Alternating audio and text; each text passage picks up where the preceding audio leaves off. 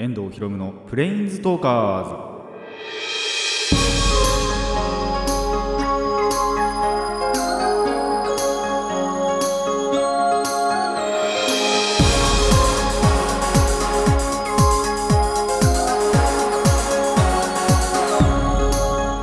ラジオの前の皆さんこんにちは。遠藤博夢のプレインズトーカーズ。パーソナリティの遠藤博夢です。この番組はマジック・ザ・ギャザリングのプレインズウォーカーたちがさまざまな世界へ旅できるがごとくさまざまな話をしようという番組です。あのー、まあちょっと朝起きた時からですねちょうどこの収録日の朝なんですけどなんか喉違和感あるなみたいな。で一応痛くとかはないんですけどちょっといつもと声が違うかなっていうところだけの先にご了承いただきたいなと思います。なんか原因とかわかんないんですよね。寝て起きたらなんかもう声ガラガラだったみたい。ガラガラっていうかなんだろうな。まあなんか違うんですよね。感覚的なものが。なんか違って。で一応朝その一発目起きた時なんかはちょっとその痛いっていうかではあったんですけどまあ一応その収録場来る時までには治って痛くはないんですよ今。で声も全然出しづらいとかそういうわけじゃないんですけどまあなんかどっか引っかかってるみたいな。感じがあるなって気がします。まあでも普通に特に支障はないんでね。あのそのまま行こうかなと思います。まあもう一個ちょっとやばいのが頭痛いんですよね。これ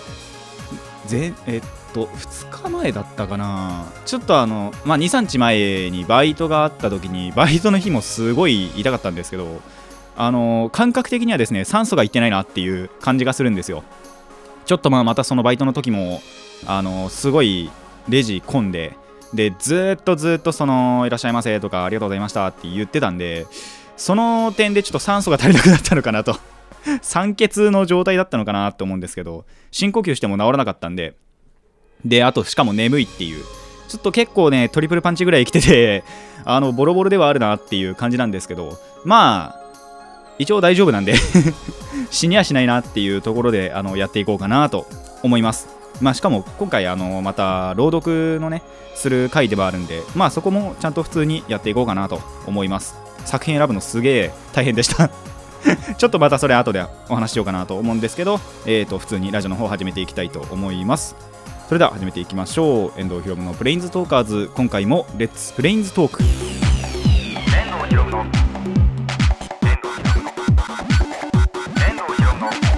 プレインズトーカーズ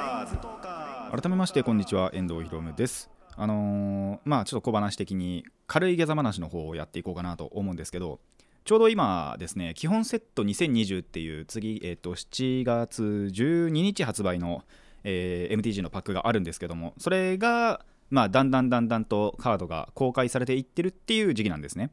でもちろんそのプレリリース参加しようと思ってます。プレリリース今回がなんで7月6日と7日の2日間土日なんですけどあの何かっていうとですねその日別に稽古あるっていうわけじゃないんですよ。ただあの7月13日僕本番じゃないですか。1週間前なんですよ。1週間前なんですよ。でもちょっとやっぱりね最近あのギャザやってないんでプレリは本当行きたいなっていうところではあります。なんで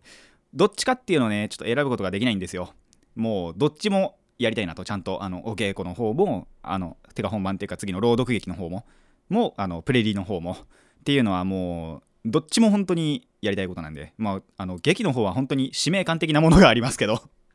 ちゃんとその先生に頼まれてねあのやってるものなんでそっちはそっちでちゃんと頑張るんですけどあのプレリはプレリで本当にその趣味の方としてねあの楽しみたいなって思ってるんでやっぱ参加しようかなと思ってます。で、ちょうどその7月12日が発売って本番の1日前なんですよね それがまたやばいなと。まあさ、なんでさすがに当日に買うっていうことはさすがにしないんですけど、あの、その日確か稽古もありますし。なんで、その日には買わないんですけど、まあでもどうしよっかなと思ってるんですよね。今、その公開されてるカードとか見て、で、いやー箱で買う必要あるかなみたいな感じたりとか、まあ多分他、実際に発売してみて、で1枚1枚の値段欲しいなって思ったカードがどれぐらいの値段するかによってはあじゃあこれ1枚持っておきたいから箱をしたいかなとかあこれ安いからもう単品で買っちゃって箱は買わないようにしようみたいなのってのは決めていこうかなとは思ってます。というかそれ以前あのそれ以前にあのーそれこそ劇の方でまあ一応お金使ったりするじゃないですか。あの交通費もそうですしあともしそのチケット売れなかったら、まあ、自腹じゃないですけど参加費がやっぱりかかるんでその辺でやっぱちょっとお金使っちゃうのと、まあ、そうじゃないところでも一応そのお金を使う予定があるのでそれこそそうですね7月末とかになってくるとコミケあったりとかもうそういう時期ですからね。そうなんですよね。これ劇終わったと思ったら次コミケもあるみたいなこともあってちょっとそのお金であとテーブルゲームをちょっと1個買いたいのをやっと見つけたんでそれなんかも買いたいなって思うとちょっとギャザの方を一回その金使うのやめよっかなとは思ってます。まあ軽くは使っていくかなって思うんですけどまあその辺も全部あのー、公開されてからというかあとその場その場のちょっとお財布とね相談してやっていこうかなと思います。あのー、まあそれこそ新しく基本セットっていうことで本当にその初心者向けのカードもいっぱい入ってると思うのであの皆さんもぜひまた始めてみて ください。いつもの通りのマーケティングですけども。ということで、えー、コーナーの方行きましょう。最初のコーナーはこちらです。アニメ紹介。まあ、〇〇の話という枠をねぶっちぎりましてあのー、前回前回というか前までのリコーマーのようなことをまあさすがに久しぶりにねやっていこうかなと思います。ちょ最近やってなかったんで。でちょうどやっぱりその紹介したいなってアニメが出てきたんですよ。それが、えー、彼氏彼女の事情という今回紹介するアニメなんですけど、えー、1998年放送の、えー、ラブコメディです。でこの時代まあ別に珍しくはないかな。一応漫画原作でちゃんと漫画があるっていう作品になります。どんなものかっていうと表向きは優等生。だけど裏にはちょっと闇を抱えるという男女があの次第に仲を深めていってまあやっぱ惹かれ合うんですよね。どっちお互い似てるんで表と裏がちゃんとあるっていうことで、えー、似てるで惹かれ合ったカップルが、まあ、仲を深めていって最初はやっぱ友達とかから始まるんですけど、まあ、次第に付き合っていくと。でただし付き合い始めるってなると、まあ、そこにね試練がついてきてでその試練はを2人はどう乗り切るのかといった感じのアニメなんですよ。でまあ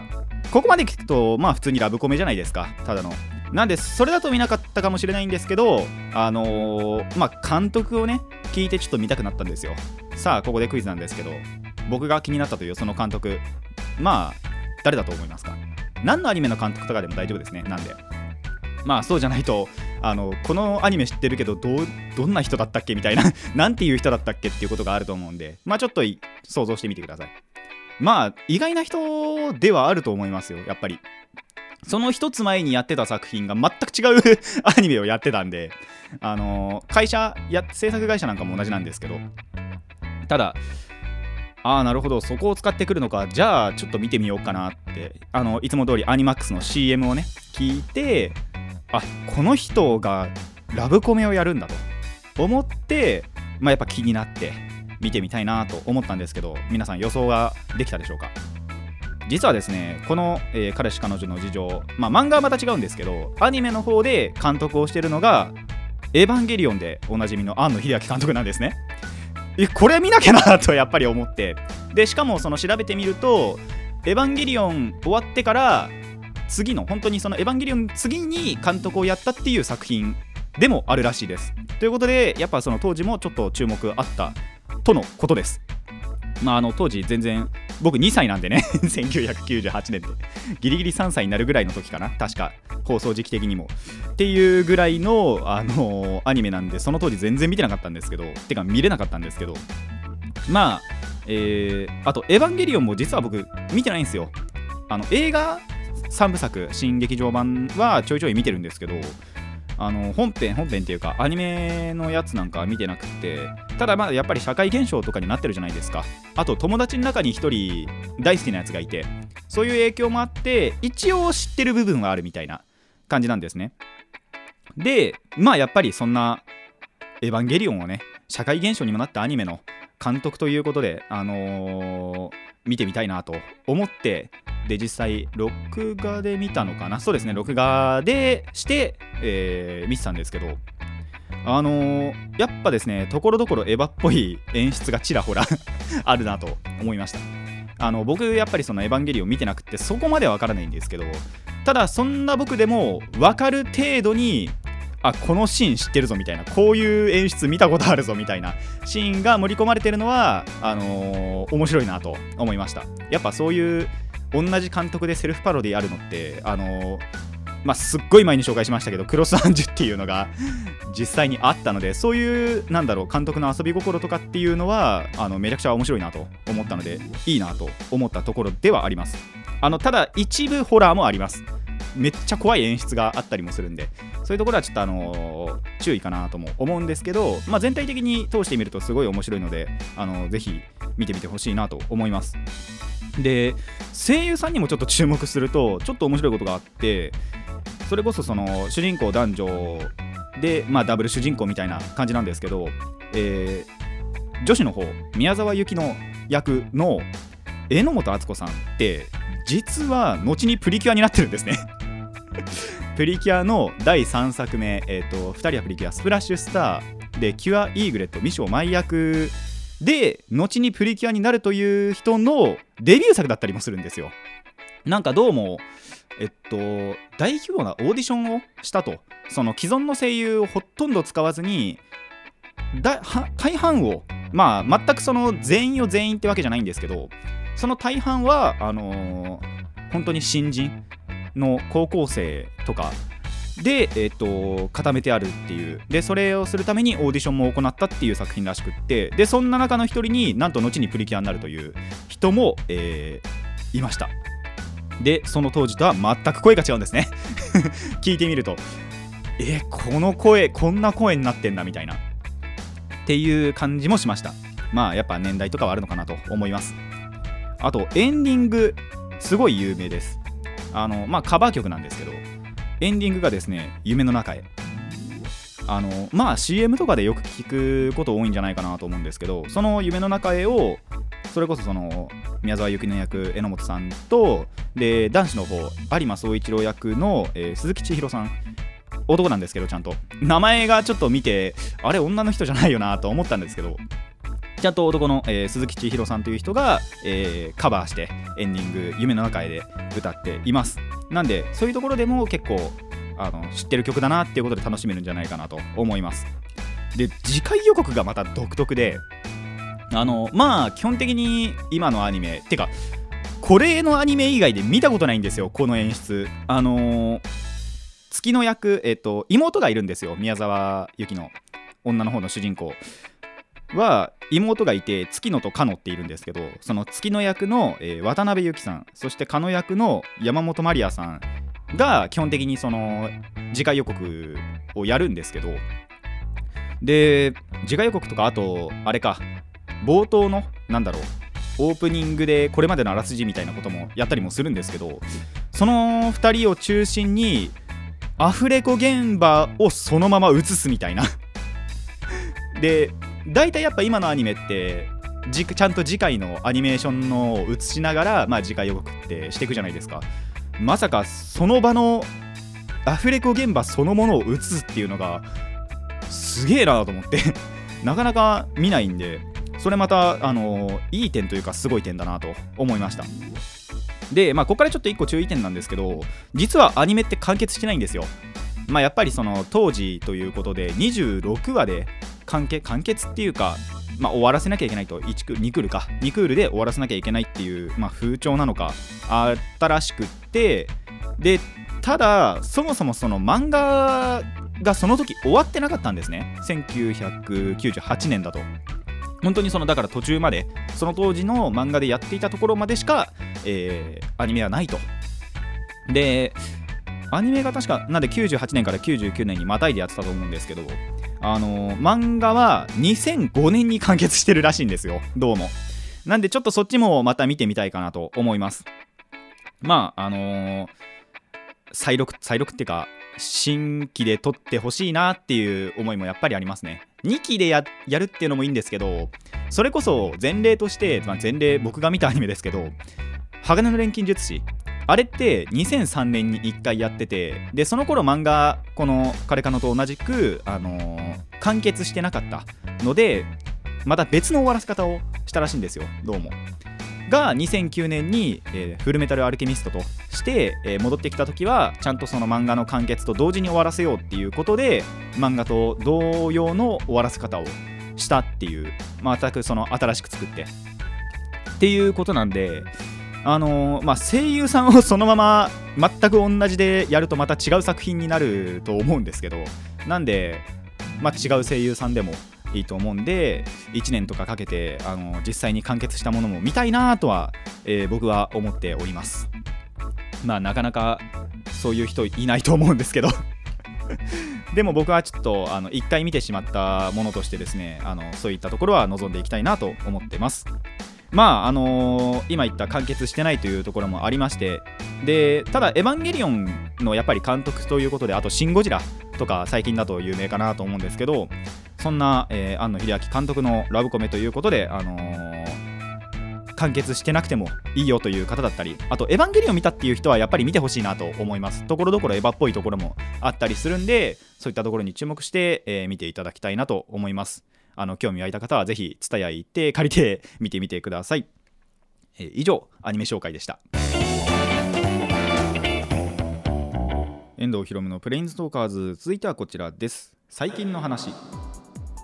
あのー、ただただ自分語りになるんですけども こっちの話は。あのですね最近あまあオープニングで話した頭痛いだの眠いだのっていうのはそれはもうここ23日の話なんですよ。ただやっぱりちょっと最近やばいなと思また思い始めたのがありましてあ最近ですね足への負担半端ないなって。車使いよって話なんですけど。まあただこれ今回はですねあのいつものいつものっていうか、まあ、ちょいちょいあるなんだろうどっか体調悪いみたいな。で原因がわからないっていうのもあるじゃないですか。よくあのあ眠れないとかか。だと本当に原因わかんなかったりするんですけど。まあこれは分かりやすいんですよ。なんかっていうと。あのまずですねやっぱお稽古がもう始まりました。あの劇の方の。なんであのぜひ見に来ていただきたいんですけども。でその稽古が始まって帰りがやっぱ遅くなるんですよ。で10時ぐらいだいたい夜の。電車乗るとで小田急乗るとまああの帰宅ラッシュなわけですよ。そうするとまあ長時間まあ、40分とか50分ぐらい。1時間は絶対行かないんですけど、あの僕の地元に近くなるにつれてどんどんどんどん人減っていくんでさすがにそんなではないんですけども、まあ、4 5 0分ぐらいあの電車で立ってなきゃいけないわけですね。もう足が痛くなると。そこで。で2つ目の理由、えバイトです。まあほぼほぼ立ちっぱなんで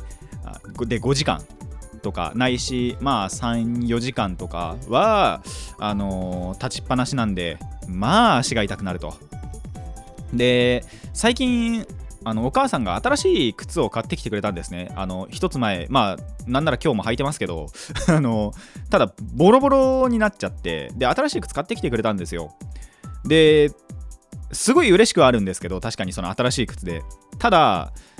なんかそ靴底かなんかすごい熱いんですよね多分。で長時間履いてると足痛いんですよ。これがまた。まあ特にかかとなんですけどかかとがすっごい痛くなっちゃって。なんであのー、普通の今までの靴また履いたりまあなんであれに合わせてニーズに合わせて雨とか降ってる時は多分新しい靴の方がいいんですけどそうじゃない時はあのー前の靴にする。ちょっとボロボロでも靴底そこまで厚くない薄いやつを履いてちょっと足の負担は軽減していこうかなと思ってはいるんですけどちょっとそれがまた一つと。でまあ4つ目歩くことが多い。自転車でも車でも何でも使いよって話なんですけど あのー、まあ個人的なというか基本的に歩くことが多くなってる。まあそれこそ稽古に行く時とかあとこの収録場に来る時なんかもまあもちろん電車使いますよ。あの遠いんで。ただその駅まで行くのがやっぱり歩きでで駅からこの収録場に来るのがまた歩きでってなるとやっぱり歩くことって多いわけですよ。でその後やっぱり寄り道して帰ったりとかすると またねあのー、歩くことが多くなっていると。いう感じでですねもう家に帰った時には足がパンパンになってるわけなんですよ。まあ一個一個稽古に関してはさすがにしょうがないんですけどそれ以外バイいやバイトも無理だな。で靴もさっき言ったみたいに取り替えればよかったり。で歩くことが多いっていうのはまあ自転車使ったりなんだりっていうことで対策することがまあ半分しかできないんですけど。まあそういうことがあってですね本当にあの家に帰ると足がやばくなっていると。もう寝るときなんかも足ちょっと痛くて寝にくいみたいな ことも、えー、あったりしてるんですけどもあの皆さんそういう時ってどうしてますかね？ちょっとこれまたコメントとかあのメールとかであのこのお悩み相談聞いてほしいなっていう感じなんですけどもあのそういった意見聞いていきたいなと思っていますのでぜひぜひ、まあ、もしそもそもこういうことがあったらという話ではあるんですけどあの歩くことが少なかったりとかいう人は全くこういう悩みないと思いますしあの僕と同じような悩みを抱えている人はそういう時どうしているかあのぜひお聞かせください。メール待ってます。以上最近の話でした。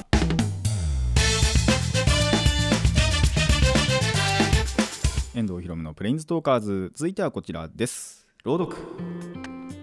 ということで、えー、今回も朗読やっていこうと思うんですが、えー、今回の作品まあおそらく学校で習った方多いんじゃないかなと思います。習ってないっていう人の方が少ないんじゃないかな。えー、作品はですね清少納言の枕草子を今回ちょっと読んでいこうかなと思います。まあいきなり女目線のねものになってくんですけどただセリフとかないんであの別に男読んでもそこまであれじゃないかなと。あの不自然ではないかなということでちょっとこの作品選びました。でこの作品まあやっぱりその中確か中学校とかで僕は習ってでなんならその時やっぱり暗唱させられたなっていう、あの、思い出があります。確かその時、えー、全部読めました。あの最初の冒頭の、えーと、四季春夏秋冬から始まるんですけど春夏秋冬っていうかそれについて、えー、語っている。このその枕草子って随筆って言って作者が思ったことをそのまま綴ったっていう作品なんですけどその中で最初いっちゃん最初がその四季春夏秋冬から始まるんですよ。でそれについて語ってるところを暗唱させられたっていう。でちゃんと全部言ったっていう思い出はあるんですけど。まあそんな時の、えー、思い出しながらやっていこうかなとは思います。あの皆さんもぜひあこんなだったなみたいなのを思い出しながら聞いていただきたいなと思います。それでは行きましょう。枕草子。清少納言。春はあけぼの。ようよう白くなりゆく山際。少し明かりて。紫立ちたる雲の。細くたなびきたる。夏は夜。月の頃はさらなり。闇もなお。蛍の多く飛びがいたる。またただ一つ二つなどほのかに打ち光りていくもおかし。雨など降るもお菓子秋は夕暮れ夕日のさして山の灰と地高なりたるに。カラスの寝所へ行くとて三つ四つ二つ三つなど飛び急ぐさえ哀れなり。巻いて狩りなどの連ねたるが糸小さく見ゆるは糸を犯し。火入り果てて風の音虫の音などはた言うべきにあらず。冬は努めて雪の降りたるは言うべきにもあらず。霜の糸白きもまたさらでも糸寒きに。火など急ぎ起こして炭もて渡るも糸月々し。昼になりてぬるくゆるびもていけば日よけの日も白き灰がちになりてわろし。という感じであの、皆さん習ったんじゃないかなと思います。その春は朝朝っていうか本当に早朝みたいな早朝じゃねえか。早朝だとそうですね。あの勤めて冬の方になるんで夜が明ける明け物っていうと夜明けっていう感じですね。が良かったりだとかあと夏は夜秋は夕暮れで冬が早朝その時間が一番いいと。いうその情景をね思い浮かべるそんな、えー、っていうか何だっけな、まあ、随筆になっております。まあ現代語訳もしようかなとは思ってあの思ったんですけどそこまでやるとまた時間かかっちゃうんで、あのぜひ皆さんそれぞれで調べていただきたいなと思います。あちなみに1箇所ちょっと間違えました。もしかしたら分かっあのー、聞いてる方の中で気づいたという方もいればどこを間違えたのかなっていう人もいるかもしれませんがあのー、ぜひねまた思い出していただきたいなと思います。以上朗読でした。遠藤ひろのプレインズトーカーズそろそろお別れの時間になってまいりました。あのー、まあ、裏話をちょっとしようかなと思うんですけど珍しく。あの今朗読でまあ枕草子やったじゃないですか。実はあの羅生門をやろうと思ったんですよ今回。芥川龍之介の多分一番有名なやっぱ作品じゃないかなってあのどんな作品も基本的に名作ではあるんですけど芥川龍之介って。ただ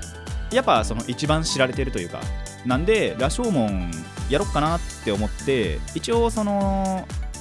これは高校の頃とかかなやったんであの実際に取り出してやってみようと思ったら長いんすよねあれ。あのもうちょっと短かったなって思ったら読んでみたら意外と長くってまあ、最初のところしか読んでなかったんですけどそこから計算すると多分15分ぐらいかかっちゃったんですよね。なんでまあ慣れてきたら1ヶ月とか2ヶ月後ぐらいだと思うんですけどあの分割して